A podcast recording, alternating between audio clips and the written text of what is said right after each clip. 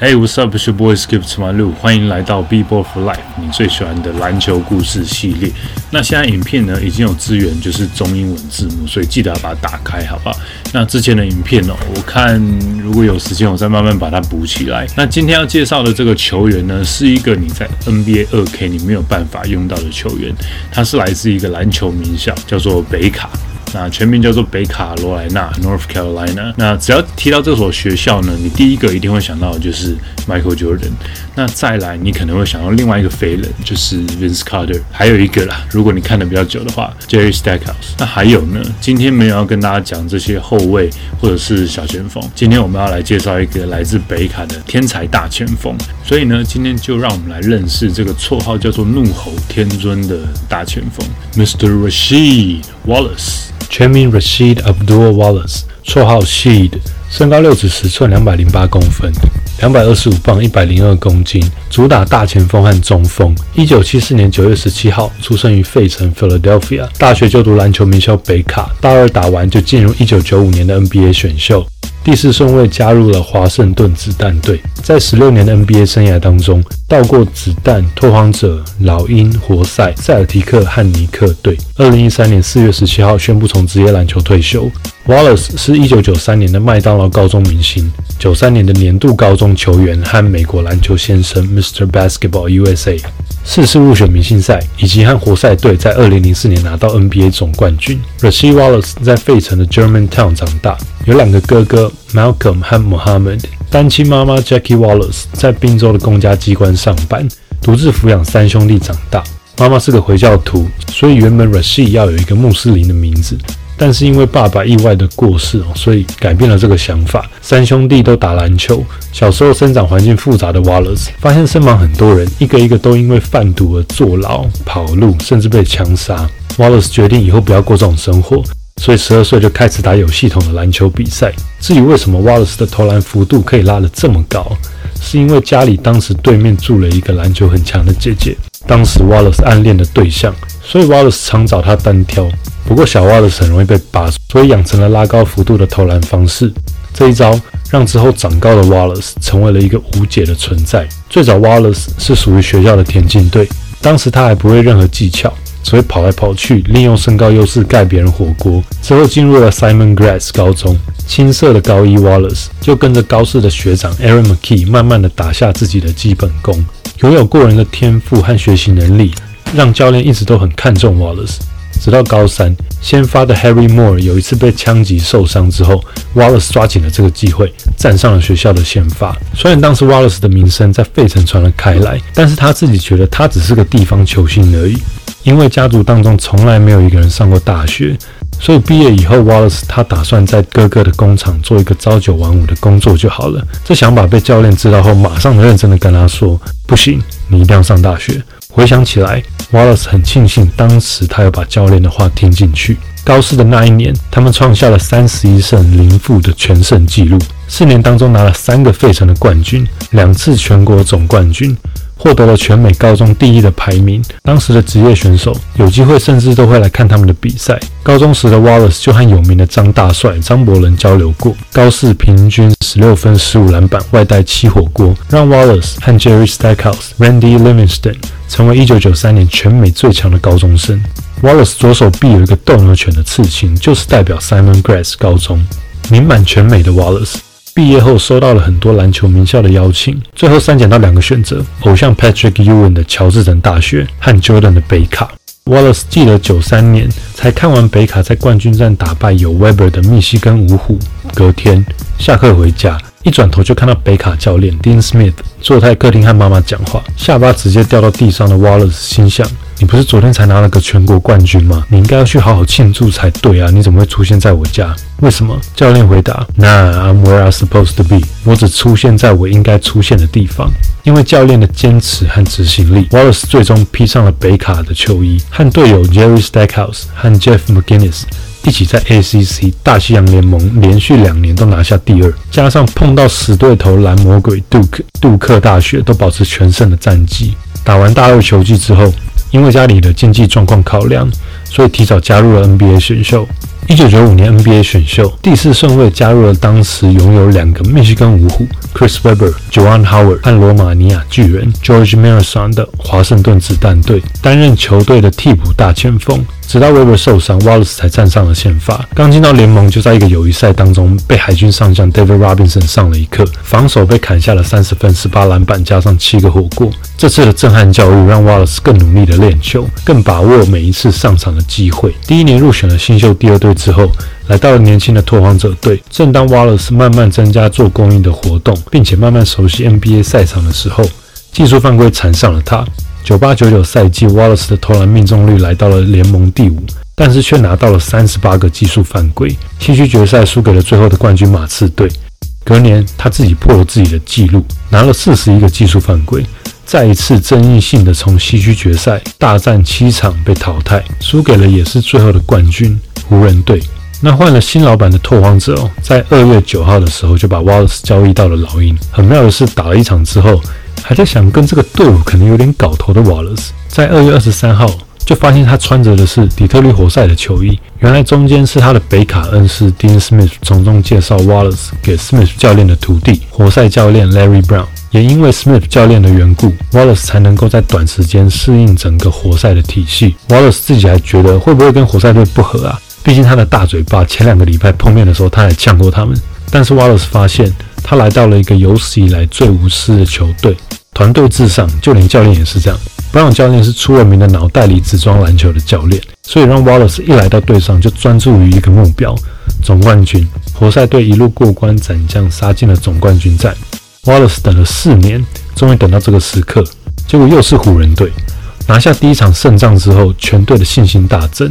虽然当时几乎全世界还是希望那个剧本。拥有四个名人堂的湖人队最终取得冠军，但是活塞他们战术的名字不改变，但改变了所有的内容。加上在飞往底特律的飞机上，Chauncey Billups 问了大家一句话：“我确认一下啊，你们每个人都知道，如果我们再回到 LA 的话，会发生什么事，对吧？”团结一心的活塞最后以平均胜分十三分跌破所有人的眼镜，四比一拿下了历史留名，犹如大卫对上歌利亚的总冠军。在彩带飘下来的那一刻，之前的练习、受伤、输球、冲突，小时候在雪中等车、走路回家的画面，一一都浮现了。这一切在这一刻都值得了。为了纪念，瓦尔斯帮每一个队友都做了一个 WWE 摔角重量级冠军的腰带。隔年，活塞再次打入冠军战，打了七战，输给了瓦尔斯自己觉得他们比较国际化、比较受联盟喜爱的马刺。防守起家的活塞。连续三年在东区冠军战出局之后，零九年瓦勒斯来到了塞尔提克，和三巨头再次打入总冠军战。对手怎么又是湖人？又是七战败北。当年的八月十号买断了合约退休，过了两年复出到尼克队打了大约半年之后，在二零一三年的四月十七号宣布正式离开了职业赛场。我们先来讨论关于瓦勒斯一个最具争议的事情——技术犯规。先澄清一下。他不是场均最高技术犯规的保持人，累积最多的是卡尔马龙的三百三十二次，瓦勒斯第三，三百一十七次，平均最高则是 Charles Barkley 的零点三一次是第一名，瓦勒斯的零点二九次则是排名第二。那么为什么我们一想到技术犯规，第一个回想到的就是 Rasheed Wallace 呢？一九九九到两千年赛季吞下了三十八次技术犯规之后，再破纪录了四十一次，外加七次的驱逐出场。裁判 Danny Crawford 曾经说：“世界上最难吹的比赛，就是 Wallace 的比赛，因为 Wallace 的记录，NBA 在零五零六球季通过了累积超过十六场技术犯规就会禁赛的制度。换算如果是 Wallace 的四十一次技术犯规，那会被禁赛十三场之多。这个记录呢，目前处于非常难被打破的状态。不过 Wallace 真的这么难搞吗？技术犯规是不是直接等于有问题的球员呢？”首先，Wallace 的高中教练表示：“哦，整个高中生涯，Wallace 只在九年级的时候被吹过一次的技术犯规。不过，通常年轻球员不太会去跟裁判表达关于吹判的不满。通常比较有年资的球员比较有勇气为自己的立场来发声。而 s h Wallace 最著名的技术犯规是在西区冠军战对上湖人的第一战，第一节两犯之后下去休息。”第二节一上来就被吹了一个看起来真的没什么接触的犯规，裁判 Ron Garrison 解释他的屁股撞到 Ori，所以犯规。那我们可以看一下这个画面，不满意的 Wallace 一直碎碎念拿到了第一个技术犯规。接下来第三节第一下打手没吹，后来的一个大灌篮，and one，Wallace 持续的碎念，结果他有事没事就一直看着裁判，结果得到了第二个 T，驱逐出场。这个系列大前锋对位的是 Robert Ory 和 AC Green，拓荒者拥有极大的优势，但是最后却输掉了整个系列。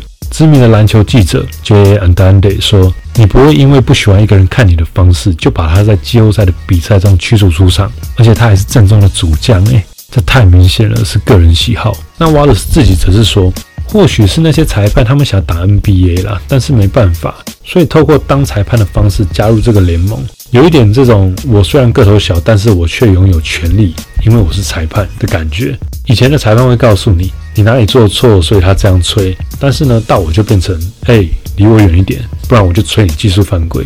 也许他们只是想要被看见，尤其在场上。跟他们辩论哦，你永远会是错的那一方。我觉得我真的有被针对。如果是 LeBron 或者是任何联盟当下比较想被捧红的人或球队说了什么，突然好像都没有问题了。还有一个统计显示，一个裁判吹判不同族群的犯规比例，比这个球员跟裁判相同种族的比例还要高。甚至更夸张的是，FBI 和 NBA 联手调查过一些裁判，在他们吹判的比赛当中下注，甚至还有抓到裁判去管，引起很大的轰动。如果是这样的话，当然吹判的公正性就遭到怀疑啊。所以某些地方好像也不止只有 Wallace 的问题而已。每当裁判误判的时候呢，对手接下来罚球不进的话，Wallace 就会喊出这三个字：Ball don't lie，篮球不会说谎，代表刚刚的那一球真的是误判。这个小时候在街头篮球场无意间的嘴炮，也变成代表 Wallace 的经典名句。有的球员会把情绪带到比赛当中，好的说法呢，就是热情、热血，对胜利的执着。而另外一种的解读则是爱抱怨、爱找麻烦。其实私底下 r a s h i Wallace 是一个非常亲和、有趣的大男孩。后卫 Bonzi Wells 说 r a s h i 是一个以家庭为重，并且做很多公益的好人。p i p e n 也说，其实很多时候我们不觉得那是 r a s h i 的错，他是个全明星球员呢，他有权利把他的想法说出来。在著名的奥本山宫殿的大乱斗当中 r a s h i 反而是在当中保护裁判和隔开球员的人。只是从 Wallace 的角度来看。他会认为现在的 NBA 越来越商业化。在一篇 Chauncey Billups 的访问当中，他回忆当时活塞在交易截止前补强的状况。这个球员的名声哦，有好有坏，但是这个家伙的好，有可能会好到很可怕，因为这是一个常年在西区跟很多传奇的前锋对抗，并且不分宣制的人。他的坏呢，大部分都来自媒体，态度差，个性很奇怪，爱发脾气，这些会让我们犹豫一下：我们真的需要他吗？直到他真的来了，你还会想说，到底应该开心还是不开心呢？不过，当他一到了球场，就会发现，这个人会带着这支球队从强队变成一个冠军队伍。第一次的练球，每一次的防守都听到他的声音，他像是五个人的眼睛一样。很像一个四分卫，指挥着所有的人，哪里有挡人，哪里要换防，他们会在哪里出手，基本上就是完美预测，并且准确知道对手的战术。进攻方面完全无私的融入球队，让全队的流畅度更往上一个层次。不用怀疑了，这个家伙是个天才。活塞得到 Wallace 之后，在最后十九场季赛当中赢了十六场。其实很多 NBA 的总经理都说 r a s h i Wallace 是一个难搞的家伙，但是其实他们都很想要自己的队上有一个 r a s h i Wallace。因为他将为球队带来胜利。关于 Wallace 的投篮手感，这里跟大家分享一个影片，全部的 trick shot 高难度投篮，我觉得呢，只要会一个就很强了。结果 Wallace 每一个都做的跟喝水一样。左手投三分呢，真的一点都不算什么。接下来是左右手同时的投篮，并且他们两颗球要先后投进篮筐。再来到篮筐正后方的超高抛物线，越过计时器的投篮，over the rainbow shot。然后走到更衣室前面的大号三分，See you later shot。最后只是把那个球丢回球架上的超级技术投篮，因为其实架上没什么空间。而西 Wallace 好像都驾轻就熟的感觉。这个人两百零八公分诶，加上这个手感，到底是要怎么跟他打？而西 Wallace 在场上的时候非常喜欢穿一双球鞋，就是 Nike 非常有名的鞋 Air Force One。高筒的球鞋加上一个绑带，觉得比较可以保护自己的脚踝。但是很奇怪，我看了很多照片，他都没有绑这个绑带。这点倒是跟 Kobe 完全相反。有一系列的 Wallace P.E. 球员特别鞋款，上面会有 Wallace 的翻身跳投动作。有一双还会附上一个 NBA 总冠军的金杯的小牌子。那么关于 Air Force One 这双球鞋的故事呢？我们有空再做个影片为大家讲解。不管别人怎么说，他们很爱惹事，甚至叫他们坐牢者 The Jail Blazers。说实在的，身为球员，你也不能对媒体怎么样，依然还是要在球场打好每一场球。直到后来小孩出生之后，Wallace 才更注意他在场上的言行，因为每个举动不只有罚款，还影响到自己而已。如果依然做自己的话，会影响到老婆、小孩和队友，所以任性发脾气的举止哦就越来越少了。Wallace 说：“我觉得一定还是有正直的媒体存在啦，但是这个跟古董一样，非常的稀有。我觉得不看新闻，因为我没办法每天在意这些事情的真假，我还有更多更重要的事情要做。听到传闻，也只能想办法让自己不去在意。我来 NBA 不是要变成一个得分王、全明星，或者是名人堂球员，我只想要拿冠军。”二零一九年。Rasheed Wallace 和费城老鹰队的明星 Donovan McNabb 一起入选了费城的运动名人堂。对一个费城小孩的重要程度呢？这个甚至超越 NBA 的名人堂。Wallace 和托荒者的队友 Bonzi Wells 现在有一个 podcast 节目，叫做 Let's Get Technical，主要是访问运动员，并且让大家知道，有很多我们不熟悉的运动员呢，其实他们在荧光幕背后是多么的努力，他们每一个人的故事呢，都是多么的精彩。退休的 Wallace 担任了一年的活塞助理教练之后，现在在北卡的 Charles E. Jordan 高中担任男篮总教练。就算很多 NBA 球队都开高价想挖角他当球队的管理阶层，但是 Wallace 想把他跟在名人堂教练 Dean Smith 和 Larry Brown 所学习的经验传承给年轻人，告诉他们如何真正的打好篮球。真正的篮球啊，跟电视上看到的完全不一样，尤其是培养耐心和了解队友每一个人。才是赢球真正的关键。